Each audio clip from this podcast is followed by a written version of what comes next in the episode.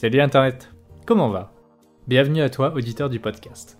Depuis l'été 2019, je me suis lancé dans ce projet appelé Let's Talk Venture, qui mettait en lumière les aventures des backpackers, voyageurs et aventuriers aux folles histoires. Mais avec la pandémie actuelle du Covid-19 et la remise en question du voyage, de nos déplacements et de nos modes de consommation, ça me semblait assez hors contexte de continuer ce projet avec cette ligne édito initiale.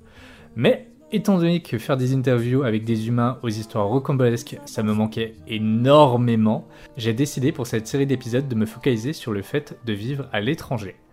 Qu'est-ce que ça fait de s'immerser dans une nouvelle culture, un nouvel environnement, de changer de mode de vie, bref, l'aventure internationale. Voici donc un extrait de mon interview avec Charline, jeune femme partie vivre 5 mois pour un service volontaire européen en Moldavie afin de venir en aide aux réfugiés politiques. D'avance, je m'excuse de la qualité sonore un peu moins bonne durant cet épisode. On a fait ça à distance et on a fait ce qu'on a pu. Je te laisse donc mettre tes écouteurs, glisser ton téléphone dans ta poche et vaguer à tes occupations. On se retrouve à la fin de cet extrait. Une autre question qui me vient comme ça un peu en désordre, c'est comment ça s'est passé ton arrivée là-bas? Déjà, comment ça s'est euh. passé là, quand, quand t'as appris que t'allais partir là-bas aussi? Alors, comment ça s'est passé? En fait, c'est mon, mon ONG du coup qui m'a dit que j'étais sélectionnée.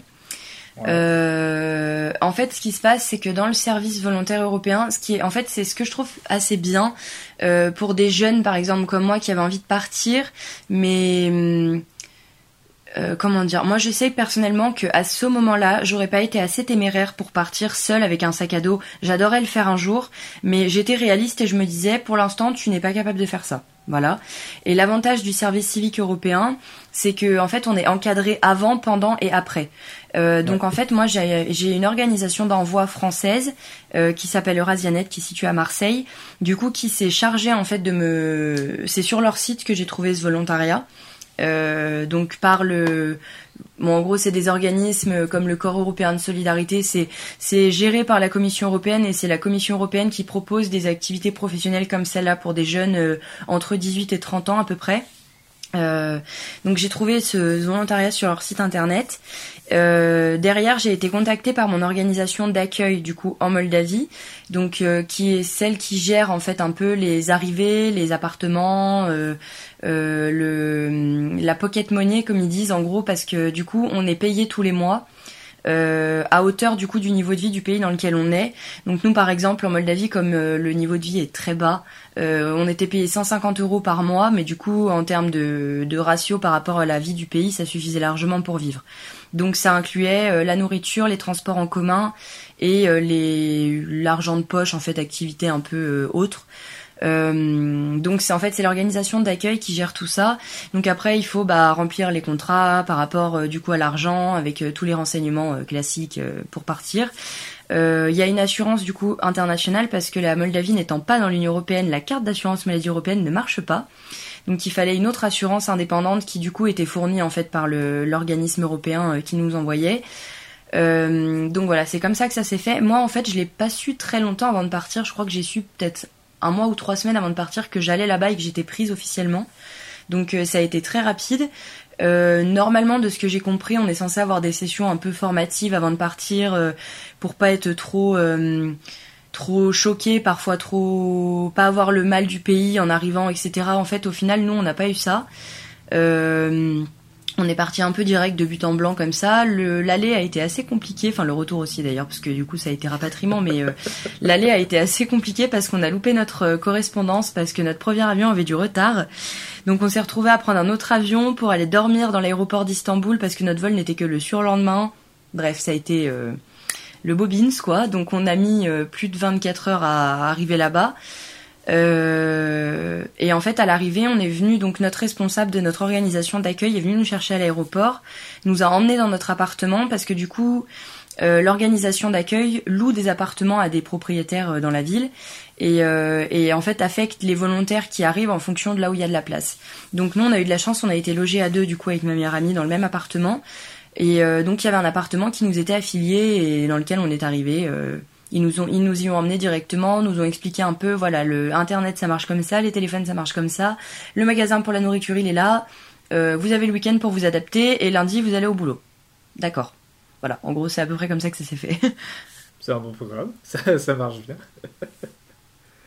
ce, ce, premier week-end, du coup, ça s'est passé comment? Euh, Bah, ça s'est passé qu'au début, on a dormi, parce que comme on avait pas trop dormi à l'aéroport d'Istanbul, quand même, on a beaucoup dormi.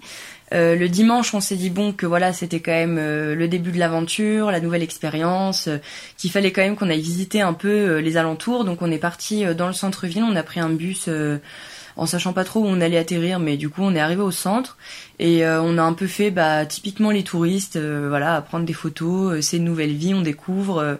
voilà, on se disait malgré tout, j'avoue que c'était pas très très beau parce que c'est pas un, pareil, c'est pas un pays d'esthétisme, mais ouais, on, a un petit peu visité, on s'est fait un petit peu le centre-ville et comme c'était un dimanche, on s'est rendu compte qu'en fait là-bas le dimanche euh, comme chez nous n'existe pas, ils travaillent tous les jours de la semaine, peu importe euh, il n'y a pas de jour off. Donc euh, on pouvait très bien aller faire nos courses le dimanche aussi, c'était pas un problème. D'ailleurs, on y allait souvent le dimanche qui est moins de monde.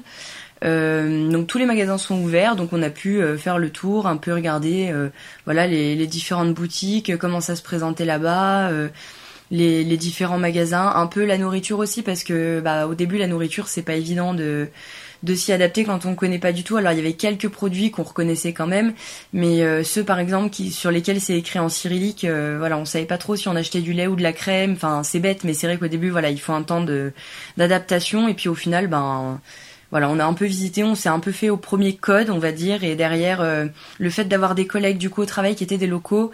En général, quand on avait une question, quand on était perdu, c'était vers eux qu'on se tournait pour qu'ils nous expliquent comment ça marche et pour pas euh, passer trop pour des ovnis dans cette société, quoi.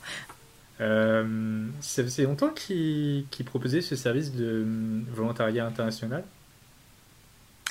Euh, alors en Moldavie, je crois, je ne suis plus sûre, mais il me semble que les, les accords datent soit de 2011, soit de 2014 parce que du coup, comme c'est pas un pays de l'Union européenne, euh, ils ont accès au volontariat européen parce qu'ils ont des accords avec euh, avec l'Union européenne sur des, enfin des accords commerciaux. Euh, donc c'est comme ça qu'ils ont pu bénéficier en fait de cet avantage-là, parce que du coup le principe aussi en général, bon, c'est moins flagrant dans des pays comme en Allemagne et tout, mais euh, le principe du volontariat, c'est d'aller aider un pays soit à se développer dans le cadre de la Moldavie où c'est quand même relativement pauvre, euh, soit à mettre en place une comment dire l'idée c'est un peu d'apporter une touche d'un autre pays avec une vision du coup qui n'est pas la même. Et euh, en fait la question qu'on nous pose en général c'est un peu toi avec ta vision euh, de français de d'anglais de tout ça comment tu interviendrais sur telle situation euh, au vu de l'éducation que tu as reçue et de ta façon de voir les choses. C'est un peu cet apport là qui recherche le côté un peu qui, qui les aide à s'ouvrir et pour moi en tout cas encore plus dans mon volontariat qui était quand même assez tourné vers l'étranger euh, de voir quelles étaient les différentes approches qu'on pouvait utiliser pour résoudre un problème, quoi. D'accord. Et du coup, ils, oui, ils le prenaient très bien. Enfin, ils, vous ont vraiment très bien accueilli par rapport à ça. Du coup, comment ils réagissaient? Euh, alors ça dépend. Au niveau de mes collègues, j'ai été très bien accueillie. Euh, ça a été sincèrement mes mentors du début à la fin parce que bah voilà comme je disais quand j'avais une question même quand on voulait partir visiter d'autres choses comment on fait pour aller là-bas eh ben il faut que tu ailles à tel endroit prendre tel bus machin. Donc ça c'était vachement bien. Euh, au niveau des réfugiés euh, ça a été un peu plus compliqué au début pour moi parce que alors déjà je suis blonde. Il euh, n'y a pas de blond là-bas ni dans la communauté locale ni dans la communauté réfugiée. Donc déjà c'est marqué sur ma tête que je ne suis pas d'ici euh, donc ça m'a un peu porté préjudice et en fait le problème c'est que moi j'arrive dans un centre du coup euh, où euh, bah, les trois quarts des femmes sont voilées ou enfin voilà en tout cas ont une culture qui est quand même plus plus poussée côté Moyen-Orient que côté européen parce qu'elle venait beaucoup voilà comme je disais Afghanistan, Ouzbékistan tout ça. Et moi j'arrive, non seulement je suis blonde, mais en plus je me maquille et en plus je mets des jeans slim. Enfin voilà, donc je suis typiquement le cliché qui déteste. Donc au début ça a ah été assez compliqué de bah c'est comment dire pour eux je suis provocante en fait pour eux parce ah, que euh, voilà je je je comment dire je cherche à me mettre en avant euh, euh, c'est des femmes qui ne se maquillent pas. Et puis comme c'était pas comme en France où le en France le voile où on ne voit que les yeux est interdit alors que là-bas pas du tout. Donc il y en avait beaucoup où en fait on ne voyait que leurs yeux. Donc moi j'arrive complètement découverte blonde les cheveux lâchés. Enfin voilà clairement ça va pas quoi. Donc au début j'ai un petit peu fait face à des à des remarques. Euh, bah, c'est un peu gênant parce que bah moi je viens pour. En fait, il y a un quiproquo parce que moi je viens pour les aider.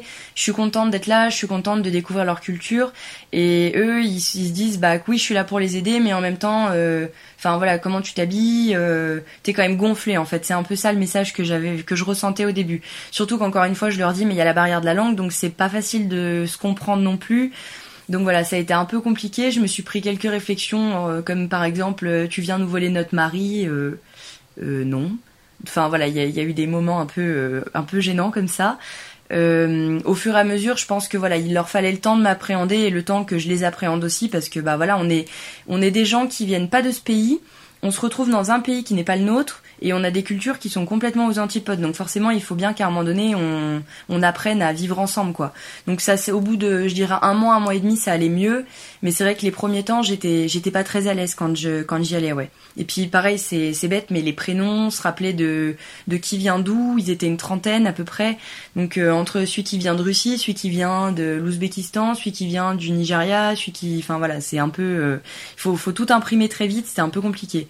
Mais, euh, mais c'est le seul, on va dire, problème un peu d'intégration que j'ai eu. Mais du coup, c'était pas avec les locaux, c'était avec les réfugiés.